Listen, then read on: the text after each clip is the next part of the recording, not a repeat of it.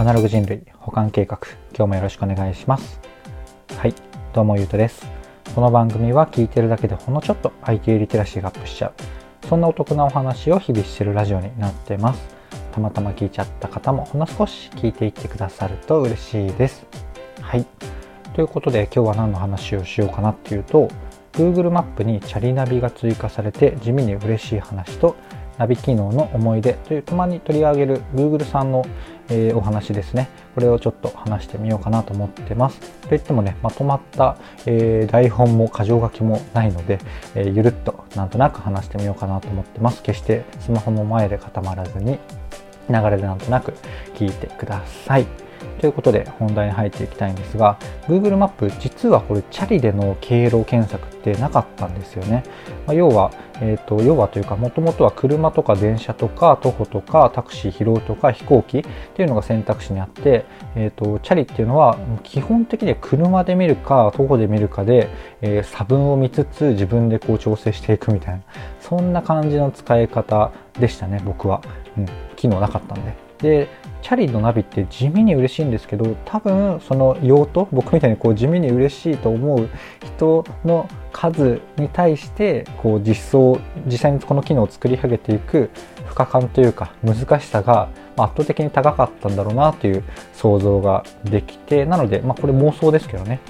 なのでこう順番的に最後に、えー、しれっとアップデートされたんじゃないかなと勝手に想像してます。でまあ、何が難しいかっていうのはいろいろあると思うんですけれどももう普通にこう皆さん考えていただくと分かるというか共感していただける方もいるんじゃないかなと思うんですがあのチャリって、えーと、最短のルートって言われても結構難しくないですか？自分の知ってる道だとしてもこっち行ってもこっちでも、まあ、大体変わってるのであんま気にしなくてもいいのかもしれないとか、えー、あるかもしれないですけど最短のルートと言われてもこう日本中世界中でチャリの最短ルートっ多分データ作っていくの難しいしなんか経路をこう作っていくの難しいですよね。まあでもそこをプラスで単純にあの階段とか、えーと、チャリ禁止とか、うんと、自動車専用とかいろいろあるじゃないですか。自動車専用とかはね結構取りデータとして取りやすいと思うんですけど、えーと、そうじゃないあの階段とか、まあ、実は段差があるとか結構あると思うんですね。なのでチャリの経路ってまあ冒頭に申し上げたように地味に作るのが難しい。そんな背景があったんじゃないかなと勝手に想像してます。というところが、まあ、ニュース的なところというか Google マップのその経路機能の自転車のナビのご紹介でした。でここからがもうこれに想起された僕のうん思い出なんですけれども僕 Google マップ昔から好きで Google Earth とかも眺めるのが好きなタイプな人間なんですけれども2010年とか11年ぐらいかな。まだまだ、えっと、Google マップが、まあ、スマホが浸透しつつあって、えー、道案内的な意味合いだと Google マップが普及してきてる段階。でそんな時に僕 Google マップをえーと、ナビとして使ってみたことがあるんですよね。でその時の話を思い出したんですよね。Google マップって本当に多分その時って今よりもっともっとシンプルに最短経路を、うんと、表示するような形でで車っていうボタンがあったかとでもあったんだと思うんですよね。多分出来たての段階でナビっぽい、えー、このデザイン、えー、が出るようになったので多分試したと思うんですけれども何が起きたかっていうともう徒歩の経路みたいな感じで出ちゃったし、えー、もうなんか信号の5メートル前ぐらいで左折ですって言っちゃうみたいな。だからナビ的な、えー、あのナビっていうのはあのカーナビ的なあの配慮っていうのが全くまだまだされてなかったんですよね。なので結構危険に危険な運転まあでも、まあ、そこまで信用しきってたわけじゃないので、えー、なんだその通りで運転したら危険なんですけどあのすごいジグザグになんかなんかどんだけせっかちなんだろうみたいな感じで、えーと、くねくねと,、えーと、大通りをこう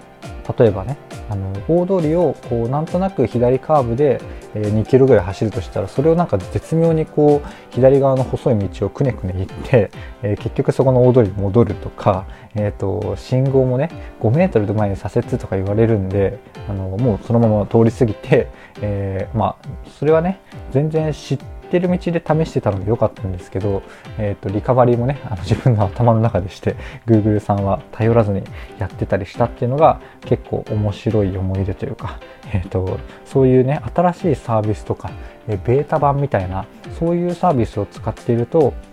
えーとなんかこのそこからのサービスの進化っていうのが見れるので結構あの個人的には体験としておすすめなんですよね。これが結構僕にとってのエンタメ的なところで僕ってあんまり映画とか漫画とか、うん、ゲームとか、まあ、昔はしてたんですけどしなあんまりしてないんですよね。で代わりに何がエンタエンタメなのかなって考えた時にこの放送でやってるような新しいサービスを試すとか、あのー、全然作り途中みたいなサービスを冷めるあ冷めるじゃない。試すっていうのがあの僕のエンタメになってるっていう感じですね。そんな感じで10年前9年前ぐらいに Google マップの、えー、ナビ機能を試した時は結構悲惨だけれどもこう画面的には確かに、え、ナビになるしスマホの画面の大きさって、まあ、当時から iPhone4 ぐらいだったのでそんなにもうちっちゃくないちっちゃくないというかナビとしてはそんなに困らないサイズ感であとはこの置き場のこのなんかあの自撮り棒みたいなものができればあれあれあれば全然問題ないなっていう感想を持ったんですよね9年前に。で2020年10月先月あのこれ配信した内容なんですけれどもあのがっつりなんか格安のレンタカーで、えー、車を借りたらナビがないよなんて言われたんであナビがないよじゃないか。ナビがあるんだけれどもなんかすごいそれこそ10年前どこじゃない15年前ぐらいのナビじゃないかぐらい、えー、しょぼいナビがついてきたので、えー、Google マップを、え、試したんですよね。そしたらもうほんと快適で全く全くもってナビ不要論っていうのをあの提唱させていただいた放送があるのでそれはまたあの別途ご興味ある方は聞いていただけると嬉しいです。というところで、うんとまあ、ほぼほぼ雑談だったんですが今日は Google マップのチャリ機能チャリナビ機能があの出てたのでそれを取り上げつつ僕のあの体験談とかそういうところをお話ししてみた回なんですがいかがでしたでしょうか？僕の配信では普段は、え、IT、ウェブ的なニュースを取り上げつつ、それ関連のですね、僕の知ってることとか、え、感想とか、え、勝手な妄想とか、そういうものをセットでお届けするような、そんな番組になってます。えちょっとでも役に立つなとか、えーと、いいなと思ってくださった方いらっしゃいましたら、いいねとかフォローとか、コメントやレターいただけると嬉しいです。というところで、最後までお聴きいただきありがとうございます。ではまた。